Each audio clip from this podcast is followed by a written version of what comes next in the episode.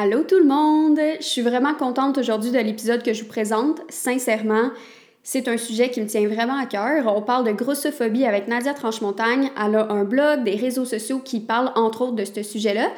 Puis, si c'était juste de moi, je vous le dis, je voudrais que tout le monde, tout le monde, écoute cet épisode-là parce que je pense que ça peut vraiment amener des belles réflexions, euh, des beaux questionnements par rapport à ça. Puis, ça changerait beaucoup de choses, autant au niveau individuel que au niveau de la société si on prenait le temps de se pencher là-dessus. Puis je suis contente qu'on en parle de plus en plus euh, dans les médias, mais peut-être que vous savez pas c'est quoi, vous, la grossophobie, puis on commence justement l'épisode par ça. On explique c'est quoi la grossophobie, comment que ça se manifeste, puis on parle aussi du fait que c'est un sujet qui est vraiment confrontant. Peut-être que même vous, juste en voyant le nom ou en voyant l'épisode, vous étiez peut-être pas sûr de l'écouter ou peut-être que ça vous a fait ressentir des émotions. je vous invite à vous pencher là-dessus. Ça a été quoi vos premières réflexions par rapport à ça? Déjà, c'est une bonne piste de réflexion, mais on en parle de ça, de à quel point ça fait réagir ce concept-là de grossophobie, puis euh, tout ce qui vient avec. Puis à la fin, Nadia aussi présente des ressources, fait que des personnes à suivre, des ressources à aller voir si vous voulez vous éduquer sur le sujet. Puis je pense que ben, si ça l'a éveillé un petit quelque chose en vous, ben, c'est la prochaine étape à faire. Fait que voilà, pour vrai, là, prenez le temps d'écouter ça, prenez le temps de noter qu'est-ce qui vous vient en tête, comment vous vous sentez par rapport à tout ça, parce que ça peut être une émission qui vous fait vivre beaucoup de choses, mais ça peut être, selon moi, c'est extrêmement positif. c'est pas négatif. Fait que voilà, j'espère que vous allez aimer l'épisode autant que j'ai aimé le faire avec Nadia. Fait que bonne écoute! Allô Nadia! Salut Pri, comment ça va? Ça va bien, toi? Oui, super bien. Merci de l'invitation. Oh, ça me fait plaisir. Pour vrai, là, je voulais que tu sois dans mes premières invitées. C'était important pour moi, là. Quand je pensais au sujet que je voulais aborder dans le podcast, j'étais comme, il faut qu'on parle de grossophobie. Pour moi, c'est comme, tu sais, mon podcast, c'est Vivre aligné. Puis pour moi, pour mm-hmm. vivre aligné avec nos valeurs, faut aussi se défaire de qu'est-ce que des fois la société, comme, pas nous impose, mais nous apprend comme croyance. Absolument. Et je trouve que la grossophobie, ça en fait partie. Fait que si aujourd'hui, au moins, on peut se questionner là-dessus, tu sais, puis euh, pousser un peu plus loin, parce que des fois, c'est un sujet que beaucoup de gens qui connaissent pas encore.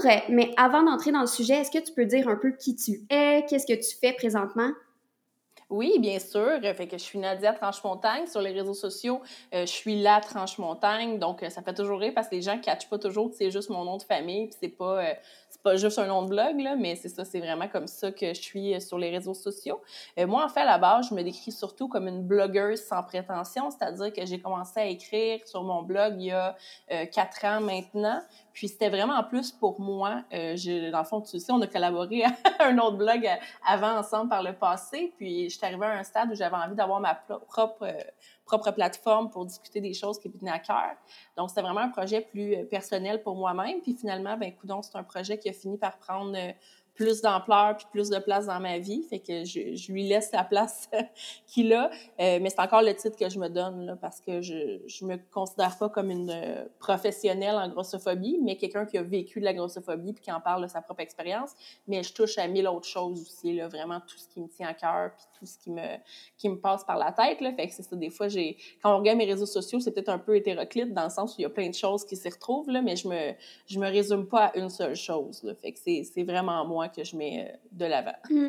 Mais c'est vraiment beau pour vrai parce que quand on étudie les médias sociaux, là, parce que j'ai fait aussi des formations en gestion de médias sociaux, souvent ils disent qu'il faut se restreindre à une seule chose. Mais toi, ce que j'aime, c'est que tu abordes plein d'affaires. Tu oui, la grossophobie, mais plein de sujets ou même des trucs des fois comme plus random, mais vraiment drôle. Fait que c'est comme plus un éventail de trucs que tu abordes, là. Oui, puis tu sais, je me souviens quand j'ai commencé, tu sais, il y avait des. Bien, il y a encore des groupes euh, Facebook pour aider les blogueurs, comment commencer. Euh, tu m'avais envoyé aussi le lien, j'avais acheté le e-book sur Blog 101, des trucs comme ça. Puis, tu sais, il y a vraiment des guidelines, des fois. Euh, un peu préétabli pour le monde du blog, essayer de trouver sa ligne éditoriale, justement trouver sa niche, tout ça. Fait que, au début, j'ai l'impression que j'essayais vraiment de faire, euh, selon les, les règles du monde du blogging. Puis avec le temps, j'ai découvert que des fois, tu peux aussi avoir ton propre, euh, ta propre manière de fonctionner puis tes propres guidelines. Fait que euh, c'est ça, mais je me souviens tellement qu'au début, j'essayais donc de rester dans un seul sujet, puis être... Maintenant, je me permets d'être plus moi-même, tu sais, puis je, le dis souvent, là, mais je vois mes réseaux sociaux, puis même mon blog, euh, un peu comme le Skyblog qu'on avait à l'époque. on mettait n'importe quoi, on mettait ce qu'on avait envie, on parlait de nous, on parlait de nos amis. Euh, fait que, tu sais, moi, je le vois vraiment dans cette lignée-là. C'est un peu comme mon scrapbook, mais virtuel. Fait que ça m'appartient, j'y mets ce que je veux, mais je sais que des fois, là, pour, disons, la ligne des, des gestionnaires de réseaux sociaux, là, je sors un peu du cadre, mais il faut dire aussi que moi, je suis pas une, j'ai pas une compagnie, j'ai pas de produit, là, fait que ça me permet aussi, euh, par conséquent, une plus grande liberté peut-être à, ce niveau-là. Oui, mais je trouve que c'est beau aussi de voir des gens qui sortent du cadre parce que c'est un cadre qu'on s'impose nous-mêmes. tu sais, dans le sens qu'on se le dit tellement qu'il faut faire ça que là, tout le monde se le fait. Mais je trouve que parmi plein de choses que tu fais, tu brises les cadres. Tu sais, autant tes Reels sont tellement comme toi. Tu sais, il y a des gens qui essayent de faire comme parfait, mais toi, t'es es toi, genre, puis je pense que c'est pour ça aussi que le message, il passe si bien, tu sais, puis que t'as un succès qui, qui est rapide, là, quand même, là. fait que je pense que... stabilisant, là, des fois, je dirais, là, ouais, ouais, j'ai été, ouais, dernière année, j'ai eu des belles opportunités qui ont fait grossir mes, mes réseaux sociaux. Ça m'a un peu pris de, de court, mais tu sais, je, suis vraiment contente puis reconnaissante, là. Mais, euh, tu sais, moi, je me rappelle, euh, surtout au cégep, à l'université, tu sais, justement, je voulais tellement plaire puis être polish puis comme convenir à ce qu'on attendait de moi, qu'à une étape de ma vie, on dirait que je me suis juste tannée puis j'ai fait comme, ben, je vais juste faire ce qui me tente, puis l'ironie, de, ben, en fait, la beauté de la chose, c'est que c'est ça qui m'a ouvert le plus de portes.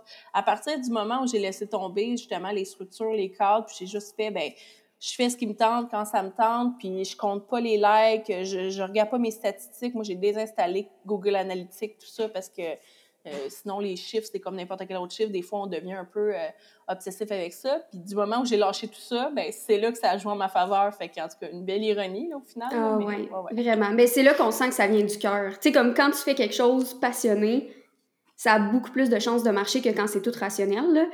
Puis si on parle justement de c'est quoi la grossophobie, parce que les gens peut-être qui écoutent l'épisode en ce moment puis que grossophobie c'est dans le titre, peut-être qu'il y en a qui ont aucune idée c'est quoi ou qui ont, comme moi au début, j'avais vraiment pas la bonne idée de c'était quoi. Puis ça fait des fois qu'on peut avoir des préjugés par rapport à ça. Fait si tu peux comme expliquer un peu c'est quoi la grossophobie? Oui, parce qu'en fait, la grossophobie, c'est les gens, souvent, euh, c'est normal aussi, il y a le mot phobie dedans, fait que c'est peut-être le mot qui est un peu euh, d'un niveau linguistique mal formé, là, mais en même temps, euh, c'est pas la peur des gros, tu sais, je sais que souvent, quand on le décortique, ça peut être vu comme ça, mais c'est pas l'idée d'avoir peur des gros ou peur d'être gros, c'est vraiment juste l'ensemble des stigmatisations, puis des jugements, des, tout, dans le fond, ce que les personnes grosses vivent de défavorable dans la société. Euh, souvent, il y a des grossophobies qu'on peut classer encore plus précises, comme on a la grossophobie médicale. Euh, là, par exemple, c'est tout ce qui est les stigmatisations, les jugements, puis les discriminations vécues par les personnes grosses dans le système médical. Fait il y a aussi différentes sortes de grossophobie classées comme ça, mais si on reste vraiment à la grossophobie générale, c'est vraiment ça. C'est toutes les, les stigmatisations vécues. Puis la grossophobie, en fait, elle est différente des autres stigmatisations dans le sens où c'est une des dernières formes euh, de discrimination puis de stigmatisation socialement acceptée. Donc, euh, contrairement au racisme, sexisme et autres euh, ismes, homophobie, tout ça. Donc, on considère encore socialement que la grossophobie, je dis on, mais c'est vraiment la société, encourage, malgré elle ou carrément de manière très consciente, la grossophobie, que ce soit dans l'industrie de l'image, où il y a vraiment un culte de la minceur qui est tout à fait, on s'entend à l'opposé de la réalité des personnes grosses. Donc, euh, c'est ça, c'est socialement, on accepte encore de juger puis de discriminer les personnes grosses. Oui, puis même les personnes grosses elles-mêmes, je pense des fois, ils vont avoir comme eux-mêmes intégré de la grossophobie envers eux, puis des fois envers les autres. Là. Je sais pas si comme tu comprends ce que je veux dire? Oui, mais absolument. Puis ça a un nom aussi, là, puis ça marche aussi avec le racisme, le sexisme. C'est ce qu'on appelle, euh, par exemple, la grossophobie internalisée, racisme internalisé. C'est de dire que ta société dans laquelle tu as grandi, elle a toujours comporté cet aspect-là grossophobe. Donc, par conséquent, c'est normal que toi, comme individu qui a grandi dans une société grossophobe, ben, tu internalisé des conceptions grossophobes. C'est ce qui fait que toi comme individu, puis moi comme individu, il n'y a personne, en tout cas à mon avis, qui peut se dire complètement pas grossophobe du moins, on peut essayer de l'être, être anti-grossophobe, évidemment, mais on a quand même, malgré nous, souvent des jugements ou des billets qui arrivent contre nous, que ce soit contre notre personne ou contre les autres. Tu sais, moi, j'entendais souvent des personnes, justement, dire, euh, ben, tu sais, par exemple, je suis grossophobe, mais juste envers moi, pas envers les autres, dans le sens où les personnes vont accepter que d'autres personnes grosses puissent exister dans la sphère publique, trouver ça normal, mais leur propre existence comme personne grosse, ça, ils trouvent difficile de l'accepter. Puis il y a l'inverse aussi, c'est que des fois, euh, il y a des personnes qui vont, ou tu sais, moi-même, des fois, on, on, a notre corps, puis on essaie de, de, déconstruire notre grossophobie, mais on va croiser quelqu'un dans la rue ou on va entendre un discours, puis on va se rendre compte que notre première pensée est grossophobe malgré nous, tu sais.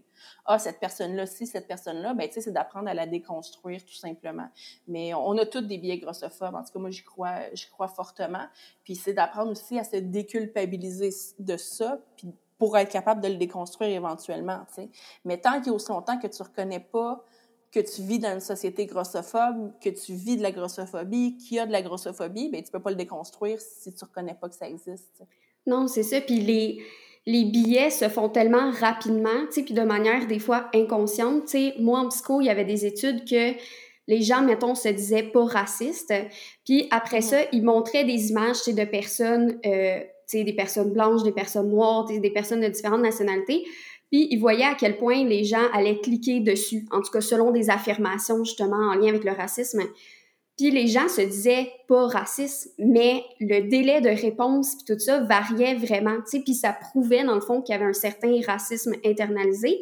Puis je pense que c'est un peu la même chose pour la grossophobie, même si on se dit ben non, voyons donc, moi je le suis pas, des fois, on a comme des liens qu'on fait super rapides, qu'on n'est même pas conscient, ou des gestes ou des regards peut-être qu'on va faire, mais qui font qu'on l'est dans le fond. Puis il faut être assez humble, je pense, pour comme l'accepter qu'on l'est. Ça peut être off, mettons, de, de dire « Ouais, c'est vrai, je suis grossophobe ».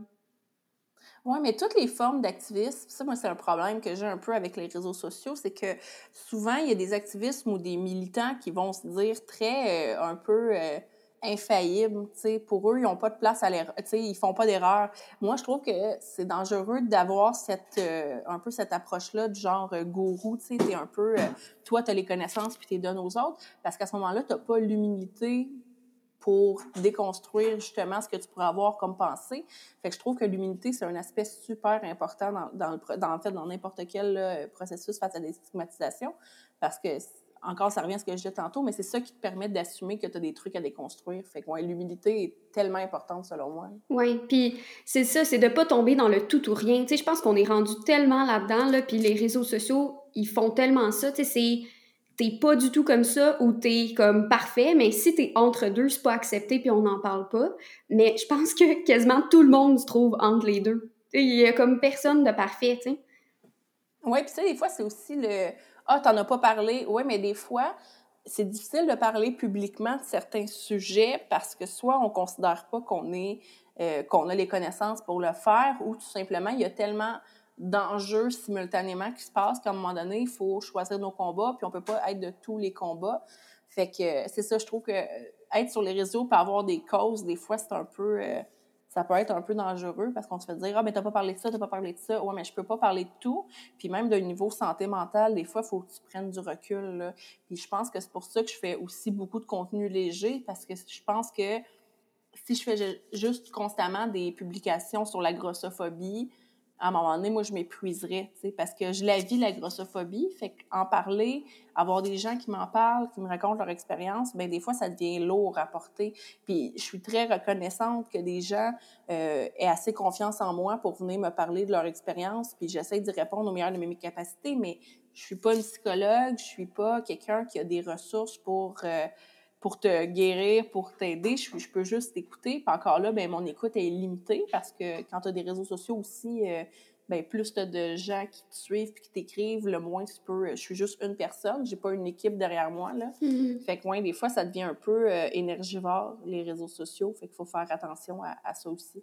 Oui, vraiment. Puis justement, quand tu dis que des fois les gens ils vont te compter qu'est-ce qui, qui, leur arrive, puis tout ça, est-ce que tu peux donner comme des exemples de manifestations de grossophobie? Tu sais, comme comment que ça peut se manifester dans la société?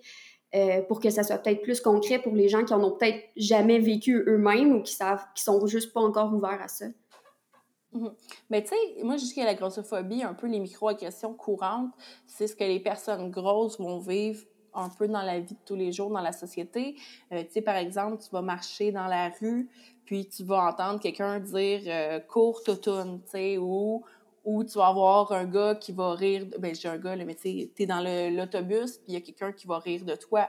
Ou justement, ben dans les transports en commun, on s'entend que les sièges sont pas très larges, fait que tu arrives t'asseoir, il y a quelqu'un qui est déjà assis à côté, tu t'assis à côté, mais tu es un peu serré, tu vas avoir droit à des regards, des soupirs, des... Fait que, tu sais, aussi, les infrastructures sont pas toujours euh, adaptées à notre morphologie. Puis sinon, tu sais, je parlais tantôt de la grossophobie médicale. Je trouve que c'est dans ce domaine-là que c'est peut-être le plus percutant parce que ça touche directement notre vie. Euh, puis, tu sais, moi, par exemple, la grossophobie médicale, moi, j'ai eu des douleurs euh, à l'estomac pendant très, très, très longtemps. Puis, euh, j'allais voir le médecin, en fait, ma médecin de famille que j'avais à l'époque pour essayer d'avoir des examens. Puis, la première chose qu'elle m'a dit, c'est bois plus d'eau puis prends des marches. Mais, tu sais, si ça avait été une personne mince, jamais elle se ferait recommander ça comme un traitement à des douleurs chroniques. Puis, sur le coup, tu n'oses rien dire, fait que tu sors du bureau, puis tu, tu continues à boire ton eau, puis à prendre tes marches, parce que, tu sais, c'est pas vrai que toutes les personnes grosses ne bougent jamais de leur vie.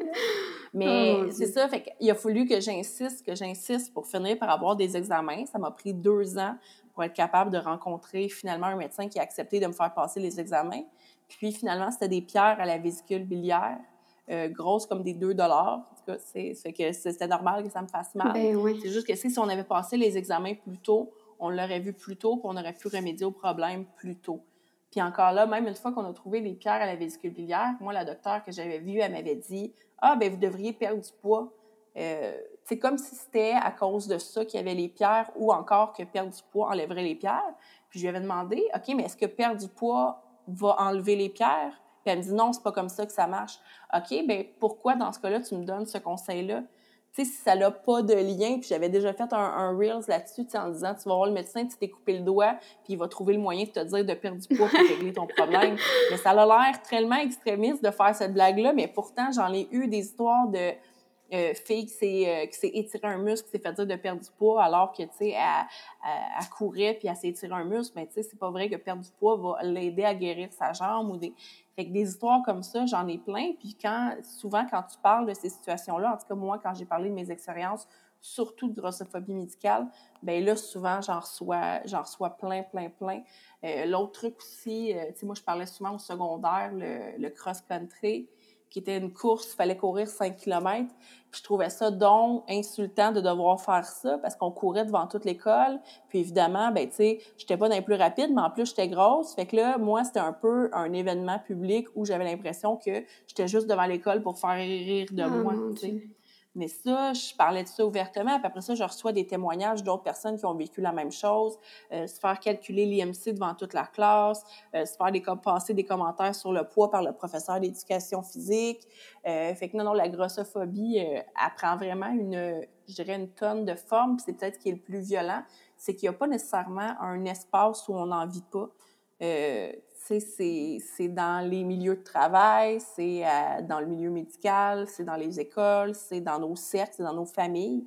Fait que c'est ça qui est difficile, c'est qu'on n'est jamais totalement à l'abri de la grossophobie. Puis, tu sais, la grossophobie, ce qui est insidieux, c'est que oui, c'est les personnes grosses, mais ça va plus loin que ça parce que c'est aussi un, un peu ce qui emmène vers les troubles alimentaires parce que l'anorexie, ces troubles-là, bien souvent, c'est justement c'est une espèce de dysmorphie face au corps de « Oh mon Dieu, on pense qu'on est grosse, il faut perdre du poids, il faut perdre du poids. Bien, si la société ne mettait pas autant de pression sur les gens à être minces, bien évidemment, il y aurait moins de troubles alimentaires. C'est juste logique. Puis ça, évidemment que ça découle indirectement de la grossophobie aussi.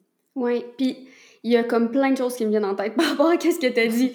euh, premièrement, genre, ça doit tellement être dur pour l'estime de soi. Tu sais, tous les exemples que tu m'as nommés, c'est comme à tous les jours, là, il peut avoir des comportements grossophobes, des commentaires. Tu sais, ça doit être tellement difficile de grandir en tant que personne grosse, c'est qui a été, mettons, grosse dès son enfance.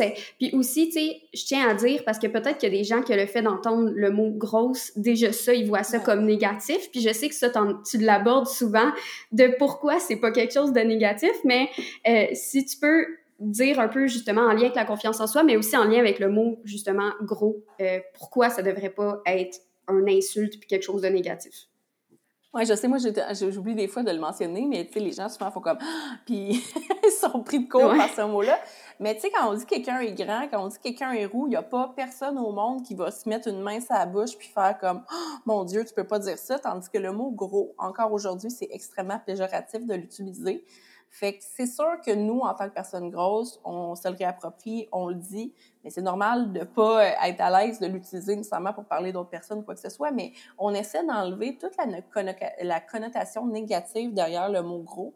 Parce qu'encore aujourd'hui, dans le cours d'école, ben si tu veux rire d'un d'un petit ami dans le cours, tu vas, tu vas mettre le, tu sais, tu vas le traiter de gros ou tu vas gros quelque chose. Fait que le mot gros, malheureusement, encore, euh, est encore vraiment vecteur d'un sens énormément négatif. Puis c'est quelque chose qu'on essaie de, de déconstruire, mais qu'on est, on n'a pas fini de le déconstruire non plus. Euh, puis comme je dis justement dans le cours d'école, tout ça, c'est que veux, veux pas, les gros ont toujours été perçus. Euh, il y a une tonne de stéréotypes qui vient avec le fait d'être gros, puis moi, j'ai toujours été plus haut. Puis tu sais, ce qui me fait rire avec ça, c'est que je regarde mes photos de primaire, puis j'étais pas grosse, j'étais juste plus ronde que les autres. Mais dans ma tête, j'étais donc, euh, mon Dieu, j'étais donc grosse. Puis, tu sais, ça restait que c'était comme un, une étiquette qui me collait à la peau.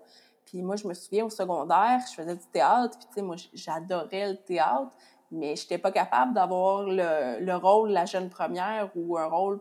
J'avais toujours le rôle de la voisine qui se bourre la face ou euh, l'espèce de faire valoir. Puis c'est quelque chose que c'est pas nécessairement que les gens s'en rendent compte, mais ça nous est étiqueté euh, quasiment d'office. Donc, il y a des stéréotypes qui viennent puis qui est représenté encore dans nos médias.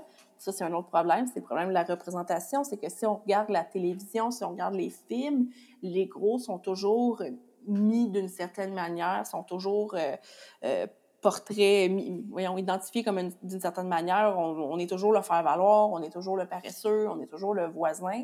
Tandis que c'est difficile de trouver des personnes grosses qui sont juste, qui vivent leur vie normalement sans que ce soit ça leur qualificatif, que ce soit toute leur personne, euh, des personnages de gros dans la culture populaire qui font juste manger, on en peut, on peut en nommer facilement, puis ça va dans ça va dans les émissions pour enfants. Puis moi, c'est ce que je trouve le plus difficile, c'est que pratiquement toutes les émissions pour enfants ont un épisode où c'est pas carrément un personnage récurrent, euh, que c'est ça, en fait, sa personnalité, c'est d'être gros. Fait qu'il est paresseux, il mange, euh, il fait rire, il est gaffeux.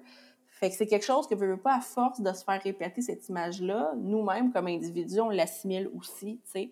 On finit par se, se voir de cette manière-là, puis c'est pour ça que c'est autant aussi important d'avoir de, la diversité et de la, la représentation, parce qu'il faut que ça change, il faut que les enfants apprennent à avoir envie de, à se sentir à l'aise de bouger, même s'ils sont plus ronds que les autres, tu sais, et pas avoir honte de le faire parce que on nous apprend dès qu'on est jeune qu'on doit bouger pour perdre du poids au lieu de nous apprendre à bouger parce qu'on aime ça. Mm. Tu sais, si on mettait l'emphase sur simplement bouger, bien manger pour le plaisir, sans compter les calories, sans se peser tout le temps, ben mon Dieu que ce serait plus facile d'inculquer des bonnes habitudes de vie à tout le monde, puis arrêter de transmettre l'idée aussi que toutes les personnes grosses mangent de la junk food constamment, puis, euh, tu sais, puis ils bougent jamais de leur vie, alors qu'on sait c'est faux. Puis moi, je donne toujours l'exemple on a tous un ami ou une connaissance mince qui mange hyper mal, euh, qui a vraiment pas une bonne hygiène de vie, mais jamais cette personne-là, on va lui reprocher ça par rapport à son physique. Mm. On n'a pas de la misère à concevoir qu'une personne mince puisse avoir des mauvaises habitudes de vie. Par contre, comme société, on est incapable de concevoir qu'une personne euh, grosse puisse avoir des bonnes habitudes de vie.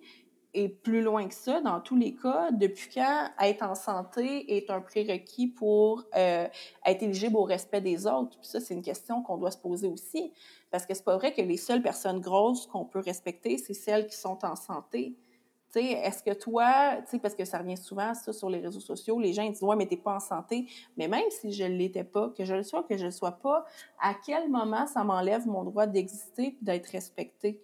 Fait que c'est très, c'est ça. C'est beaucoup de choses qu'on compose, mais, tu sais, moi, en tant que personne grosse, je viens aussi avec mon lot de privilèges. C'est-à-dire que moi, j'ai vécu dans une famille qui était super, qui m'a toujours supporté énormément. J'ai un entourage euh, qui comprend très bien la grossophobie, qui m'entoure beaucoup par rapport à ça. Mais c'est beaucoup plus difficile quand, euh, de un, que moi, je suis y a comme une espèce d'échelle, si on veut, de grosseur. Euh, tu sais, moi, je suis, on appelle ça mid-fat, c'est-à-dire que je suis plus ronde que la moyenne, mais tu sais, il y a des gens beaucoup plus, plus gros que moi ou qui, eux, n'auront pas accès, par exemple, dans les aux vêtements dans les euh, grandes surfaces, mm. euh, pour qui, eux, ça va être plus difficile de s'habiller, s'asseoir, tout ça. Puis, euh, plus évidemment on est gros, plus on fait face à de la stigmatisation. Donc, moi, dans, évidemment, je vis de la grossophobie, mais moins que d'autres personnes. En, gros, c'est ça que je veux dire. Là. Fait que j'ai mes privilèges, mais il y en a pour, qui en ont beaucoup moins. sais, des, des gens qui ont, que les parents les ont forcés à faire des régimes, les forcent encore à faire des régimes. Euh, tout ça, c'est d'autres types d'histoires que je reçois euh, que je reçois constamment. Oh my god. Genre, ça me décourage tellement d'entendre ça. Je suis comme, voyons donc, tu sais. Puis je sais, mettons, qu'en tant que parents, ils veulent sûrement pas le, le mal. Tu sais, eux, pour eux, c'est quelque chose sûrement qu'ils veulent le bien de leur enfant de faire ça, puis ils se rendent pas compte que ça peut juste faire rentrer leur enfant dans la culture des diètes après ça pour le restant de sa vie, tu sais, puis une mauvaise image de soi, là. Ben, en fait, c'est souvent des gens qui eux-mêmes sont très, très, très ancrés dans la culture des diètes. La culture des diètes, en fait, c'est l'idée, justement, tout ce qui entoure les, les régimes, la perte de poids, toute cette espèce de cercle vicieux-là, pour on dit la culture des diètes, parce que la réalité, c'est que 95% des régimes ne fonctionnent pas. Et pourtant, c'est encore hyper mis de l'avant, autant quand tu vas voir le médecin, il va te conseiller un régime que, tu sais, on met encore beaucoup de l'avant les régimes comme étant une solution, alors qu'on sait de fait que ça fonctionne pas. Mais souvent, les parents qui font vivre ça à leur enfant, mais c'est des parents qui l'ont fait eux-mêmes, puis qui vivent eux-mêmes avec leur propre grossophobie. C'est rarement des gens qui sont très bien avec eux-mêmes. Si tu mets ton enfant au régime, puis tu, tu le fais sentir mal par rapport à son apparence physique, ben c'est souvent un peu de la projection par rapport à ta, à ta propre image. Puis je le dis souvent, mais les enfants, c'est un peu comme des éponges. C'est-à-dire qu'ils absorbent non seulement ce que tu dis, mais ce que tu leur montres. Puis c'est important de comprendre ça parce que j'entends souvent des parents me parler que eux, ils, ils peuvent pas, ils, ont, ils saillissent, dans le fond, ils ont vraiment une mauvaise relation avec leur corps, mais leur enfant, lui, vivra pas ça. Mais c'est triste à dire, mais ça fonctionne pas comme ça parce que même si tu dis à ton enfant, ah, toi, aime-toi, mais moi, je m'haïs, ben l'enfant, ce qu'il va retenir, c'est que si euh, sa mère, son père, son parent qui trouve donc génial, ben ça y, ben mon Dieu, ben lui non plus, il est pas si fantastique que ça. Fait que c'est juste de, tu sais, puis c'est pas de s'aimer inconditionnellement. Moi, j'y crois pas. On peut pas s'aimer inconditionnellement. Je pense qu'on a tous des défauts qui parfois nous, euh, on les voit, on sait qu'ils sont là, euh, mais on est capable peut-être de les accepter ou du moins de reconnaître qu'ils existent sans en faire un jugement de valeur. Puis je crois que les enfants si nous-mêmes, on fait des efforts pour avoir une meilleure image corporelle, eux, c'est ça qui vont retenir l'importance de eux aussi faire ce processus-là, puis euh, même imparfaitement. Fait que je, c'est ça. C'est important de travailler son image à soi, mais ça affecte jamais que soi, ça affecte les autres autour de nous. Oui, je pense que ça affecte beaucoup plus les gens autour de nous qu'on le pense. Tu sais, des fois, une personne qui va faire un commentaire sur elle-même en disant euh, oh, tu sais, mettons là, des phrases qu'on peut entendre souvent, mes cuisses sont grosses, ça c'est gros, tu sais, justement, là, tous des commentaires plus grossophobes, ben, ben là, les gens ils disent ça autour, fait que là, tu commences à dire, OK, ben ça veut dire qu'il faudrait que je regarde, moi, mes cuisses, ou faudrait que, tu sais, je sois plus consciente de ça, parce que ça a l'air que les gens ils se font des commentaires, fait que peut-être qu'ils font des commentaires par rapport à moi, puis là, ça commence à tout jouer dans la tête, tandis que des fois, c'est des choses qu'on n'avait même pas remarquées. Tu sais, genre, des fois, il y a des, des, parties de notre corps, là, tu sais, je sais pas si toi, ça t'est déjà arrivé, mais qu'on n'avait jamais remarqué dans notre vie. Puis là, quelqu'un fait un commentaire, puis là, t'es comme, hein, j'avais jamais remarqué que j'étais de même ou qu'il y avait ça. Puis là, c'est à partir de là que tu commences à plus le regarder, puis tu peux rentrer dans un cercle vicieux. Mais c'est juste parti d'un commentaire de quelqu'un. Fait que je pense que si on prenait tout le temps de, comme, guérir, ben, le plus possible, en tout cas, notre relation avec nous-mêmes, mon Dieu, qu'en tant que société, ça ferait du bien, là. Ah, tellement. Puis, tu sais, une des phrases qui revient souvent, puis qu'on essaie de déconstruire beaucoup, c'est le je me sens grosse. Tu sais, au lieu de. Puis souvent, c'est les gens après avoir mangé ou même ils ont pris une taille de pantalon, peu importe. Puis je me sens grosse, mais être gros, être grosse, c'est pas un sentiment. c'est une réalité de un, puis de deux, c'est pas non plus quelque chose que tu dois dire comme étant dépréciatif. Fait que si toi, ce que tu veux dire, c'est que te sens ballonné, tu te sens gonflé, utilise ces mots-là. Parce que si moi, à côté de toi, tu me dis je me sens grosse, ben moi, je suis censée me sentir quoi à côté de toi? Puis souvent, les gens, ils vont essayer de déconstruire ça en disant non, mais pas toi, tu sais, toi, c'est pas pareil. Ben, tu dis ça, mais tu sais, pourquoi? Dans ce cas-là, explique-moi pourquoi moi, ce serait pas pareil, tu sais. Oui. Parce que j'ai pas ton corps, parce que, tu sais, c'est comme on est. Mais c'est normal aussi qu'une personne, par exemple, euh, comment je te dirais, c'est quelqu'un qui portait une taille 2 puis qui devient une taille 12 en, en, quelques années, en quelques mois. C'est normal qu'elle ait grossi, euh, qu'elle soit plus grosse qu'elle était, mais il faut juste être capable de, euh, quand on parle publiquement, surtout quand on parle avec des gens autour de nous, d'être capable de comprendre qu'on a des privilèges puis que tout est relatif, tu sais. Euh, si moi, justement, je porte une taille 12 puis je dis que je suis grosse, ben, la personne qui, comme moi, porte une taille 20, 22, elle va te regarder en faisant comme hum, es certain? Ah. Vraiment, tu sais? Comment moi je suis censée le prendre? Fait que c'est de faire attention aussi des fois à, à, comment on perçoit notre corps, mais aussi comment on perçoit notre corps par rapport à celui des autres. Mmh. Oui, vraiment. Puis tantôt, on en a parlé un peu, la question de santé. Tu sais, je pense que c'est ça, genre, qui est euh, souvent ramené, qui justifie la grossophobie, tu sais, selon les gens, là, justifie avec des guillemets. Mais les gens vont dire, ouais, mais c'est parce que c'est une question de santé, la personne, elle doit pas être en santé. Moi, premièrement, ce qui me gosse souvent par rapport à ça, c'est en quoi la santé de cette personne-là, c'est ta responsabilité? Ça, ça me gosse Absolument. solide. Chaque fois, je suis comme, lâche la santé des autres, là. Genre, focus sur ta santé si c'est si important dans ta vie, là. Mais ça, c'est souvent, tu sais, l'argument principal. Puis même des fois, on, sûrement qu'on te le dit, là, je me semble que je l'avais déjà vu dans des fameux beaux commentaires que des fois les gens y écrivent la promotion de l'obésité, là, encore une fois, en non, guillemets, là. Ça, ça revient souvent. On se le fait vraiment sortir souvent, la fameuse promotion de l'obésité.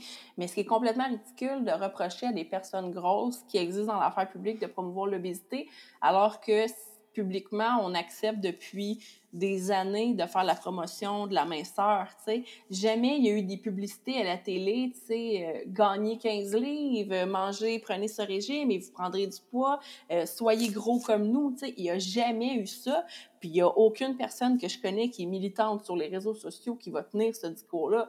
C'est la seule chose qu'on demande, c'est le respect puis le droit d'exister. Par contre, si tu regardes dans tes médias, combien de publicités on voit euh, j'ai perdu 15 livres avec ce smoothie, euh, j'ai fait ce régime et j'ai perdu mon... C'est carrément hypocrite d'aller reprocher aux gros de promouvoir l'obésité alors que comme société, on trouve ça donc normal de promouvoir la minceur, ce qui est un fait.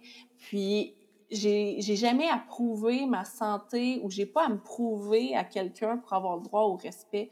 Tu le respect que je reçois est pas conditionnel euh, à ma grosseur, à ma santé, peu importe. On n'exige pas ça des gens, mais il y a quelque chose avec les gros qui vient vraiment confronter les gens.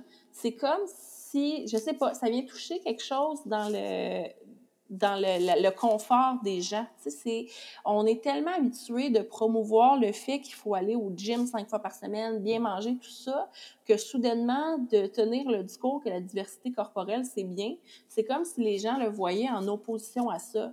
Ouais, mais moi, je me force, je vais au gym, moi, je mange bien pour avoir le corps que j'ai. Tu sais, puis ils, ils voient un peu comme de la paresse, mais c'est pas de la paresse que de dire tout le monde a le droit d'exister, tout le monde a le droit au respect je reviens avec ce que j'ai tantôt, mais des minces paresseux en santé, on en connaît plein, personne ne va les achaler avec ça.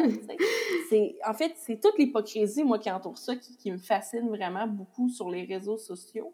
Euh, puis ça revient souvent, l'argument de santé. Mais tu sais, moi, j'ai toujours envie de dire à ces gens-là, est-ce que toi, tu te promènes à l'hôpital puis insultes tout le monde que tu vois parce que les gens qui y sont sont malades? Non, c'est ça. Puis, en tout cas, il y a un débat aussi par rapport à la grossophobie, euh, surtout par rapport à l'obésité, que je m'en gamais, parce que l'obésité, en fait, ça fait référence à l'IMC. Ah, le fameux euh, IMC.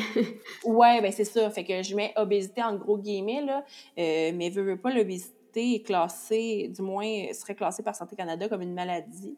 Ce qui est comme une avancée puis un recul en même temps, parce que c'est plus complexe que ça. Tu sais, le poids n'est pas, sais, c'est pas une maladie, mais en même temps, de reconnaître, de dire que c'est une maladie, ça enlève l'argument aux gens de dire euh, c'est une question de volonté. Hmm. Fait parce que ça, c'est quelque chose qui me souvent, ah ouais, mais c'est juste une question de volonté. Mon Dieu, je savais à quel point c'est pas juste une question de volonté, tu sais. Euh, pour avoir, euh, tu sais, justement, pour avoir fait des régimes, pour m'être surentraîné, tout ça, crois-moi, c'est pas juste, c'est bien plus complexe qu'une question de volonté. Euh, il y a mille et un facteurs qui jouent sur, ta, sur ton poids. comment ça se fait que deux enfants qui vont manger exactement la même chose n'auront pas le même corps? C'est parce qu'il y a des éléments externes à ça. Exact. Mais l'autre fois, je pensais, l'autre fois, je pensais à ça, puis parce que tu sais, j'étais comme, pourquoi le monde sont autant frustrés par rapport à la grossophobie, tu sais, j'essayais de me questionner par rapport à ça parce que c'est vraiment un sujet que si on veut faire de la chicane euh, avec des gens qu'on connaît peu, mm. c'est un sujet qui peut enflammer. En tout cas, moi, euh, je l'ai vécu à quelques reprises. Puis euh, je me suis posé la question, puis je me suis dit, est-ce que ça se peut, parce que vu que c'est dans des films d'enfants, euh, dans des revues, dans les commentaires des parents, peut-être que les gens ont comme créé un certain attachement à la grossophobie, dans le sens que si eux l'ont intégré, puis se sont dit, je vais essayer de me conformer à ça, puis que constamment, toute leur vie, ils nagent à contre-courant sais, dans le sens que si tu essayes de rentrer ton corps dans le moule tout le temps, tu nages à contre-courant, c'est épuisant. Tu sais, c'est épuisant de devoir se restreindre, de devoir s'entraîner, pas pour le plaisir, le nombre de personnes qui s'entraînent au gym, mais qui haïssent ça. Fait qu'eux, ils font ça, puis là, ils voient, mettons, quelqu'un qui a décidé de s'aimer dans un corps que eux seraient peut-être pas capables d'aimer. Tu sais, dans le sens que eux essayent de, de rentrer dans les standards. Fait que peut-être qu'ils sortent leur méchanceté en lien avec ça. Est-ce que ça moi, fait du sens? Je pense que oui, oui. Moi, je pense que c'est confrontant. C'est de dire, toute ta vie, on t'a mis des balises, on t'a mis des barèmes, puis surtout, on t'a mis des, des, idéaux de beauté à respecter. Puis toi, tu as tellement fait, tu fais tellement d'efforts pour essayer de rentrer dans ces euh, critères de beauté-là que de voir du monde s'en émanciper, c'est super confrontant. C'est comme, hey, c'est comme si j'ai l'impression que les gens avaient l'impression qu'on qu'on prenait la voie d'accotement pour dépasser. Oui. C'est comme, hey, comment ça se fait que les autres ils prennent ce chemin-là? Hey, c'est pas de même, ça marche, tu rentre dans les rangs. Mais on n'est pas obligé de rentrer dans les rangs. C'est pour ça, je pense que ça anime autant les patients parce que on, on vient ébranler des conceptions qui sont ancrées dans les gens depuis toujours. Puis là, soudainement, on vient leur poser la question, ouais, mais si c'était pas si simple que ça, puis, et si notre valeur dépendait pas de ça, et si, puis c'est ça, mais c'est comme dans n'importe quoi, hein, remettre les gens en question, ça va toujours créer diverses émotions, euh, puis la colère en fait partie, fait que c'est juste que des fois, j'ai l'impression qu'on vient ébranler des certitudes qu'il y avait, puis les gens sont pas confortables avec ça. Puis moi, avec le temps, j'ai aussi appris que des fois, la meilleure approche, c'est justement pas la confrontation là. Parce que les gens, ils vont se fermer souvent quand ils confrontent, euh, parce que, ils vont sortir les arguments de santé, tout ça. Puis souvent, ça va faire des conversations qui mènent nulle part parce que peu importe ce que tu vas dire, les gens vont te revenir avec Ouais, mais toi, t'es grosse, ouais, mais toi, t'es pas en santé. C'est comme si ton opinion avait pas de valeur. Fait que moi, avec le temps, je trouve que la meilleure approche, c'est juste de euh, tu sais, aller un peu, comme je disais avec les enfants tantôt, c'est vis ta propre vie, euh, vis tes propres expériences, euh, évolue ta relation avec ton corps, tu vas influencer des gens autour de toi, qui eux vont influencer des gens autour d'eux, puis ça fait une espèce de chaîne. Puis moi, c'est ce que je constate avec les réseaux sociaux de ma propre expérience, c'est ben moi, j'ai rencontré des gens sur les réseaux sociaux qui m'ont influencé à avoir une meilleure relation avec mon corps. J'ai développé cette nouvelle relation-là. puis par la bande, ça influence des gens à faire la même chose. Puis un jour, les gens qui sont présentement choqués qu'on ait ces discours-là, ils vont simplement y être habitués. Ça veut pas dire qu'ils vont être euh, super euh, pro-gros ou euh, pas d'acceptance, mais ça veut dire qu'un jour, ils vont être peut-être désensibilisés à ce qui, pour l'instant, pour eux, est très confrontant puis très too much peut-être c'est que les gens ont l'impression que c'est vraiment là, bah mon Dieu là, c'est des, c'est comme si on était des, des anarchistes, tu sais, mais, vraiment pas, tu sais, je sais pas. Fait que moi je mise beaucoup sur le temps, sur une espèce de patience à ce niveau-là, euh, puis même moi-même, c'est parce que j'ai plus l'énergie d'aller m'ostiner avec des gens qui ont aucune envie d'avoir un dialogue avec moi, puis surtout qui me perçoivent pas sur un pied d'égalité.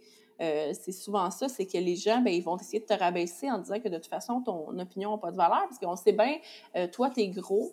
Euh, puis je te dirais que la grossophobie, il y a encore énormément de gens qui vont dire que c'est des gros qui se victimisent, mais c'est l'inverse, tu sais. C'est ça que moi, je trouve ahurissant, c'est qu'ils nous reprochent d'être des, des gros qui se font passer pour des victimes, alors que c'est l'inverse, c'est on est des personnes grosses qui essayent enfin de reprendre notre place puis nous donner la voix qu'on a puis qu'on mérite.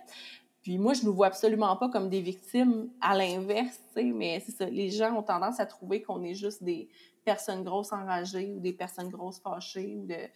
Mais regarde, moi, la colère, je la laisse à eux.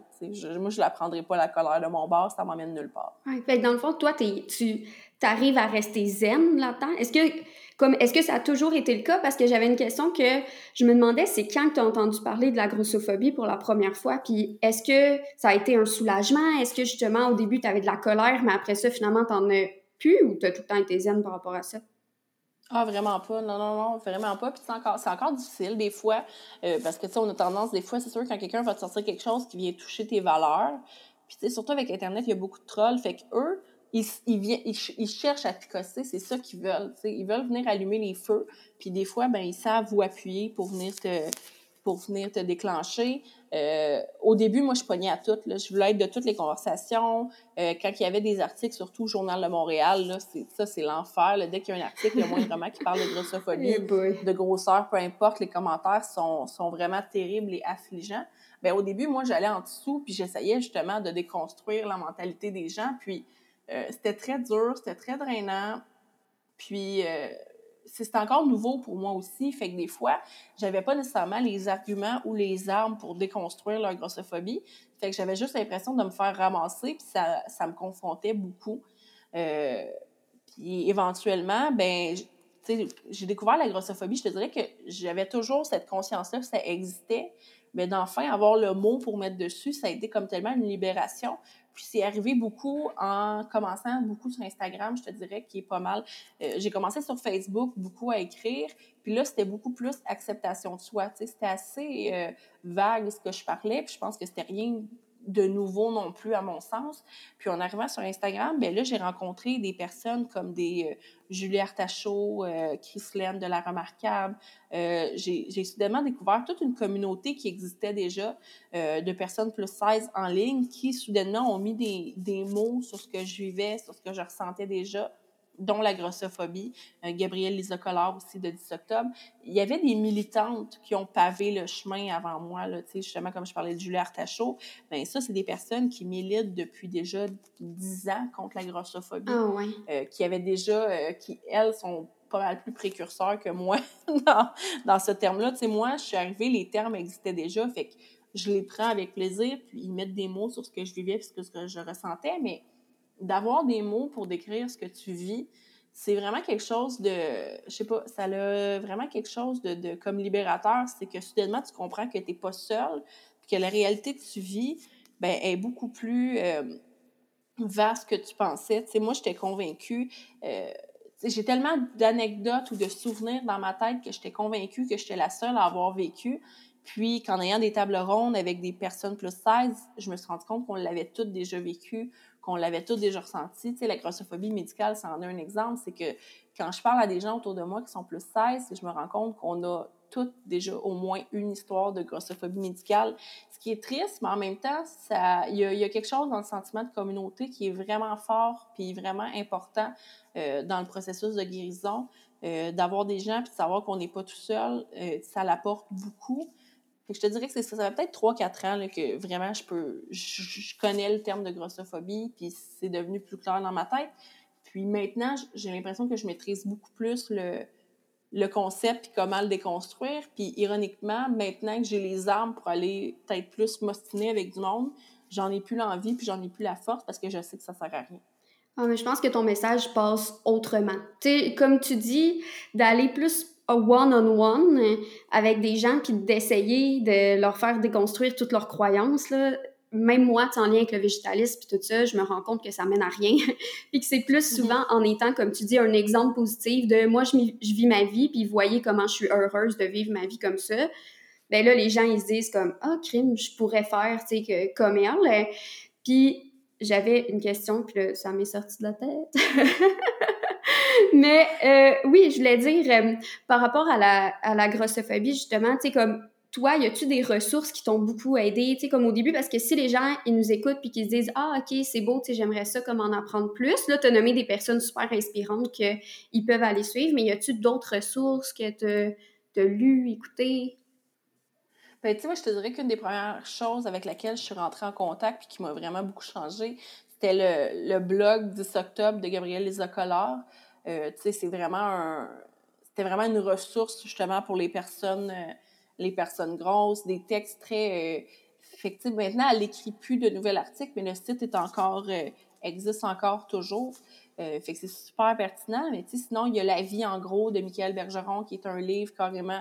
un espèce d'essai sur la société puis le poids qui est super intéressant, qui déconstruit beaucoup la grossophobie, mais aussi ce qui l'entoure, un peu comme la chirurgie bariatrique, ces trucs-là.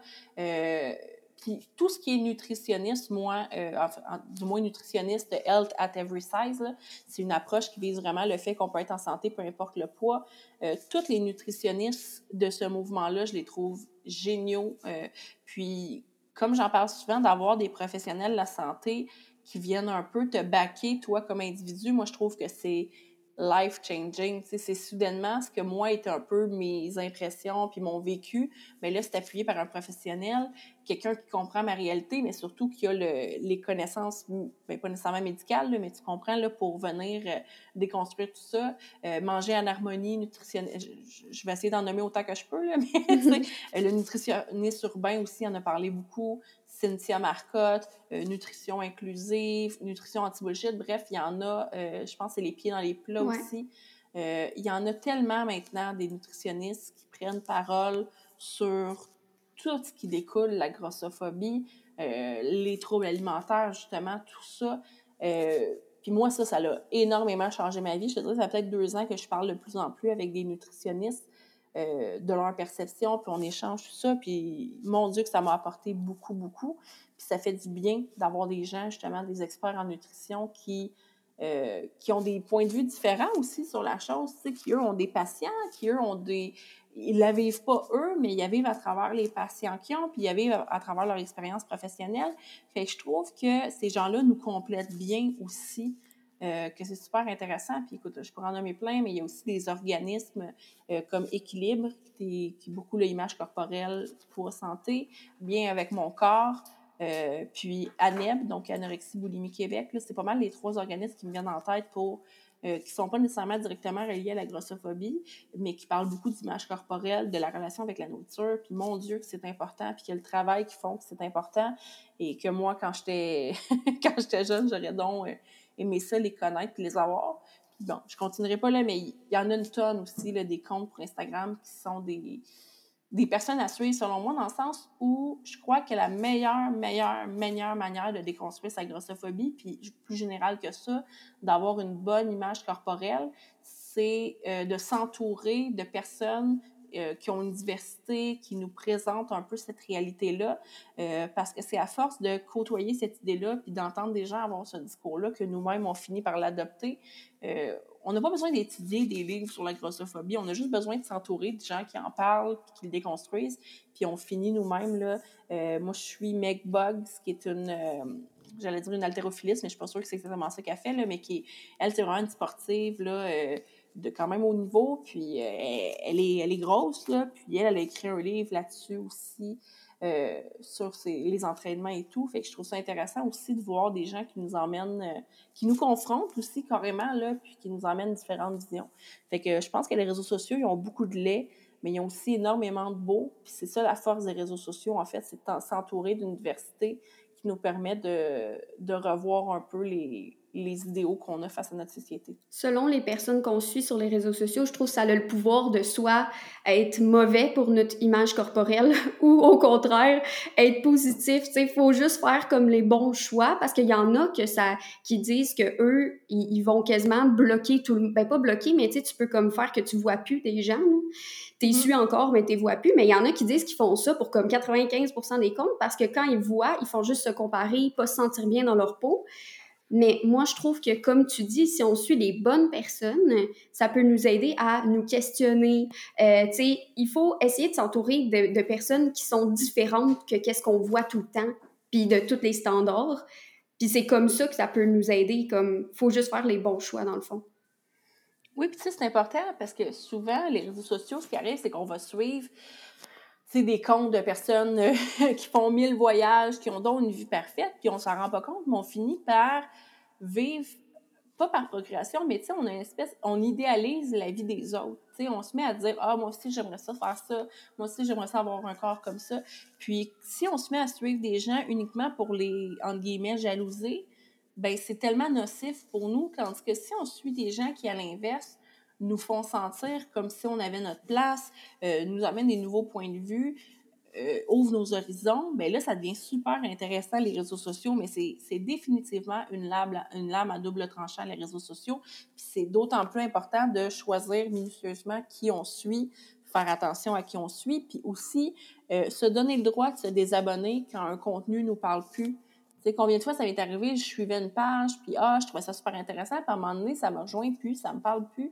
Mais, tu sais, c'est mon droit de me désabonner, pas juste, tu sais, de, justement, comme tu disais, tu sais, de ne pas voir ce qu'ils mettent. Je peux quand même me désabonner, tu sais, c'est important de respecter ses limites. Puis d'un niveau créateur aussi, c'est important de comprendre que les gens ont le droit de se désabonner. Tu sais, moi, j'en vois beaucoup qui demandent hey, j'ai perdu 10 abonnés, euh, qu'est-ce que j'ai fait? Ben rien, tu sais, soit euh, l'algorithme, pour une raison X, a désabonné du monde, ou bref, tu sais pas pour quelle raison le monde s'en va, mais ils ont le droit de s'en aller. Ça, ça se peut que ton contenu, euh, que moi, je parle aux gens un certain temps, puis qu'à un moment donné, mais ça leur parle plus. C'est tout à fait correct. C'est un peu comme les émissions que tu écoutes. Mais ça se peut qu'à un moment donné, tu tripes sur une émission, tu que ça. Puis là, rendu à la quatrième saison, ça te tente plus, ça te parle plus, bien, change d'émission. C'est ça la beauté de la chose, c'est que tu peux choisir. Fait que choisis les créateurs de contenu que tu suis, puis choisis-les en fonction de ce qui te fait du bien et non pas. Euh, puis tu sais, je pense qu'il y a une, ligne mince entre envier puis inspirer. Tu, sais, tu peux faire des gens qui t'inspirent à être une meilleure version de toi-même. Il faut juste faire attention à ce que ça ne devienne pas justement envier ces personnes-là, puis contre-productif à ce moment-là. Parce que je pense que la culpabilité puis la jalousie, c'est malheureusement deux sentiments, ou heureusement, en fait, deux sentiments qui mènent à rien du tout. Puis il faut arrêter de valoriser euh, la culpabilité comme étant un bon sentiment. Je pense mm. que malheureusement, encore dans notre société, on, trouve ça normal de se culpabiliser pour certaines affaires. Puis euh, c'est justement Gabrielle Lisa Collard dans son podcast 10 octobre qui avait dit à un moment donné, tu chaimeras jamais quelqu'un assez pour s'aimer. ça marche avec toi aussi, c'est dans le sens où jamais tu vas insulter quelqu'un au point où il va changer. Puis je trouve ça tellement pertinent dans le contexte de la grossophobie où les gens en ligne qui se prétendent donc être des bons samaritains puis qui vont t'insulter puis qui vont essayer de te dénigrer, ben t'es pas une si bonne personne que tu penses parce que jamais tu vas insulter quelqu'un à se, en guillemets, prendre en main, tu sais. C'est pas à force d'essayer de, me descendre que tu vas me remonter, c'est pas comme ça. Euh, c'est pas le même ça marche. pas comme ça que ça fonctionne. Non, c'est ça. Non, mais les gens, des fois, ils les gens, des fois, fait en tout cas, je, trouve qu'il faut, faut, enlever la culpabilité de l'équation. Puis des fois, mais on suit des comptes sur les réseaux sociaux qui font juste animer constamment ce sentiment-là en nous. Oui, puis des fois aussi, ça me fait penser qu'il y a des gens qui vont dire des choses qu'on ne connaît pas les histoires des gens, puis des fois, on peut dire des trucs, faire des comportements que pour nous, c'est correct, mais ça peut trigger quelque chose pour quelqu'un.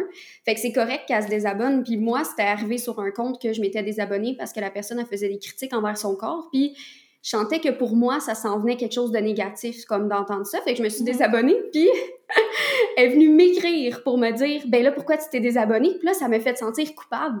Mais mhm. comme, on n'a pas à se sentir coupable. il a fallu que j'y explique que ça, pour moi, c'était un trigger négatif. Mais j'étais comme crime. Mais ça me c'était envahissant. Là, j'ai-tu le droit de juste me dire, c'est pas que tu es une mauvaise personne et super sympathique, c'est juste pour moi, selon mon histoire à moi, ça s'en venait négatif. Fait je pense qu'il faut normaliser ça. Oui, puis c'est pas un ami. C'est ça aussi avec les réseaux sociaux qu'il faut faire attention. C'est sûr que des fois, on, on, parle avec des gens, on a l'impression de les connaître, mais la réalité, c'est que si on s'est jamais vu en vrai, qu'on ne s'est jamais vraiment parlé non plus, on se connaît pas réellement. Fait je, en tout cas, je, je, trouve que des fois, on a l'impression qu'on doit beaucoup aux gens qu'on connaît pas en ligne, alors qu'on leur doit rien du tout. On se connaît pas, tu sais. Fait puis ça s'applique pour moi aussi, tu sais, si tu te désabonnes parce que tu dis, mon Dieu, là, je, là, je la trouve fatigante, c'est bien correct, tu sais, c'est ton droit de te désabonner. Mais j'aime mieux que tu te désabonnes, moi, personnellement, que de recevoir un message de bêtise. Euh, tu sais, ça m'est arrivé, une fille qui disait, euh, je, trouve que ton contenu a changé, euh, j'aimerais beaucoup ça que tu retournes à ton contenu d'avant. Moi, mon contenu, c'est moi, tu sais, c'est ce que je choisis mettre au moment qui m'intéresse. Fait que si moi, j'ai changé, puis que tu dis que j'ai changé, puis que la personne que je suis devenue t'intéresse plus, ben c'est tout à fait correct, désabonne-toi.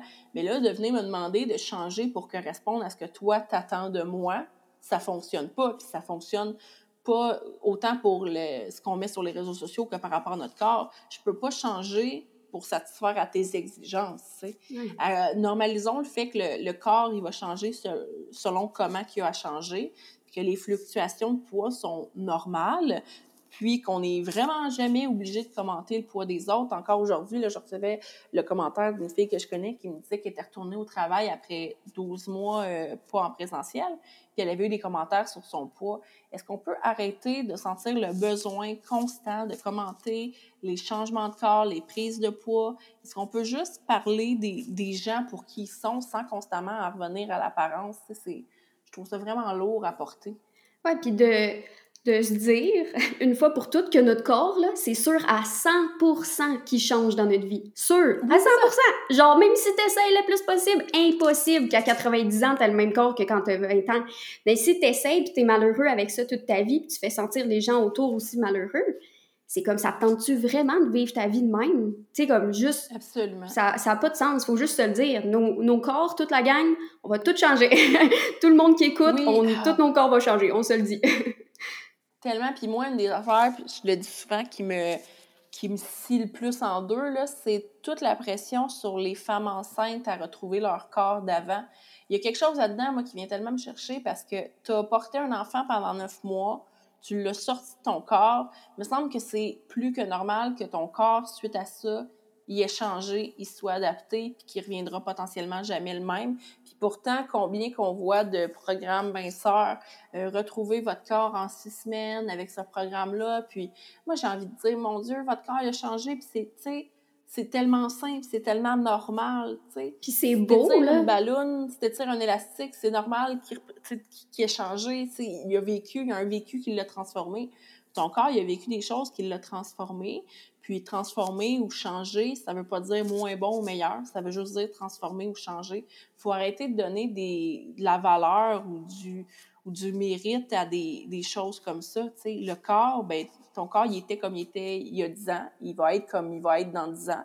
Mais aujourd'hui, il est comme ça, puis peu importe comment il est, euh, il est correct, il mérite le respect. Puis je comprends que c'est pas facile dans la société dans laquelle on vit de s'aimer puis de l'aimer. Puis c'est plate à dire, mais je ne demanderai jamais à quelqu'un d'aimer son corps parce que des fois, pour certaines personnes, c'est pas réaliste. Tu peux pas passer de la haine à l'amour. Il y a comme une espèce de zone. On parlait de la zone grise tantôt. Il y a une énorme zone grise entre les deux. Puis des fois, il faut accepter que toute notre vie, on peut juste être dans la zone grise.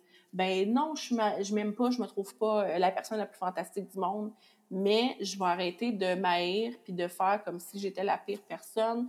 Je vais accepter que mon corps, il est comme il est, puis c'est correct, même si des fois je trouve ça difficile, puis il va avoir des journées plus faciles que d'autres, il va avoir des journées plus difficiles que d'autres, mais je dois juste me rappeler que peu importe comment je me sens par rapport à mon corps, ben je lui dois le respect, tout simplement.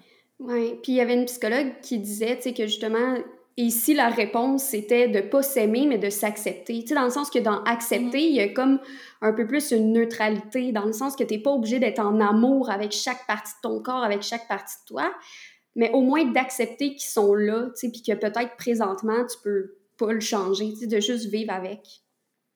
Oui, puis tu sais, le body positive, c'est un super beau mouvement qui est né justement en réponse au, euh, aux standards de beauté. On voulait dire que tous les corps sont beaux, euh, puis c'est correct, puis je connais plein de personnes qui prônent ce mouvement encore, mais moi, je le trouve difficile à, assumer dans le sens où je trouve que remplacer la pression des standards de beauté par la pression de devoir s'aimer, c'est remplacer une pression par une autre. Puis moi, c'est quelque chose auquel je, je m'identifie moins. Tu moi, je, je, me rejoins. Il y a un mouvement qui s'appelle la neutralité corporelle qui me rejoint beaucoup plus.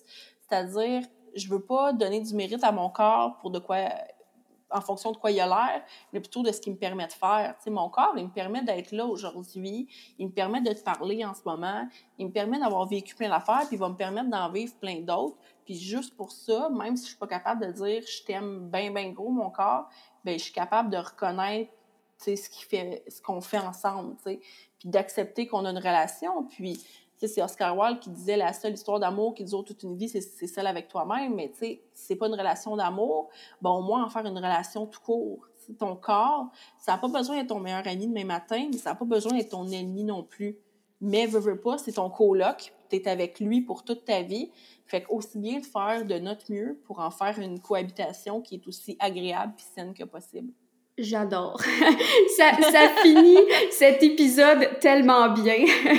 pour vrai, merci beaucoup, beaucoup pour euh, cette conversation-là. J'espère que les gens qui ont écouté, ça a pu peut-être amener des, des questions, des réflexions. Tu sais, moi, c'est ça mon but, justement, c'est que juste qu'on réfléchisse plus par rapport à ce sujet-là. Je pense que déjà ça, c'est un grand pas. Pour les gens qui viennent de te découvrir puis qui veulent continuer de te suivre, et je suggère vraiment de le faire parce que pour vrai, tu me fais vraiment rire. est-ce que tu peux dire justement où est-ce qu'ils peuvent te suivre? Ah, t'es fine. Mais oui, mais en fait, je suis pas difficile à trouver. Là, c'est vraiment la tranche montagne partout. Fait que Facebook, la tranche montagne, Instagram, même chose. TikTok aussi, je crois. Euh, la fille qui est plutôt de son nom. sinon, ben, j'ai mon blog aussi, là, latranchemontagne.com. Fait que c'est c'est là que vous pouvez me, me retrouver. Super. Puis s'il y en a qui ont aimé l'épisode, je les invite aussi à partager euh, l'épisode en story puis à nous taguer. Toi, ton compte, c'est La Tranche Montagne et moi, c'est Profites-en. Euh, fait que merci beaucoup. Pour vrai, j'ai adoré notre conversation. C'était vraiment intéressant. Moi aussi, j'étais tellement contente de te reparler.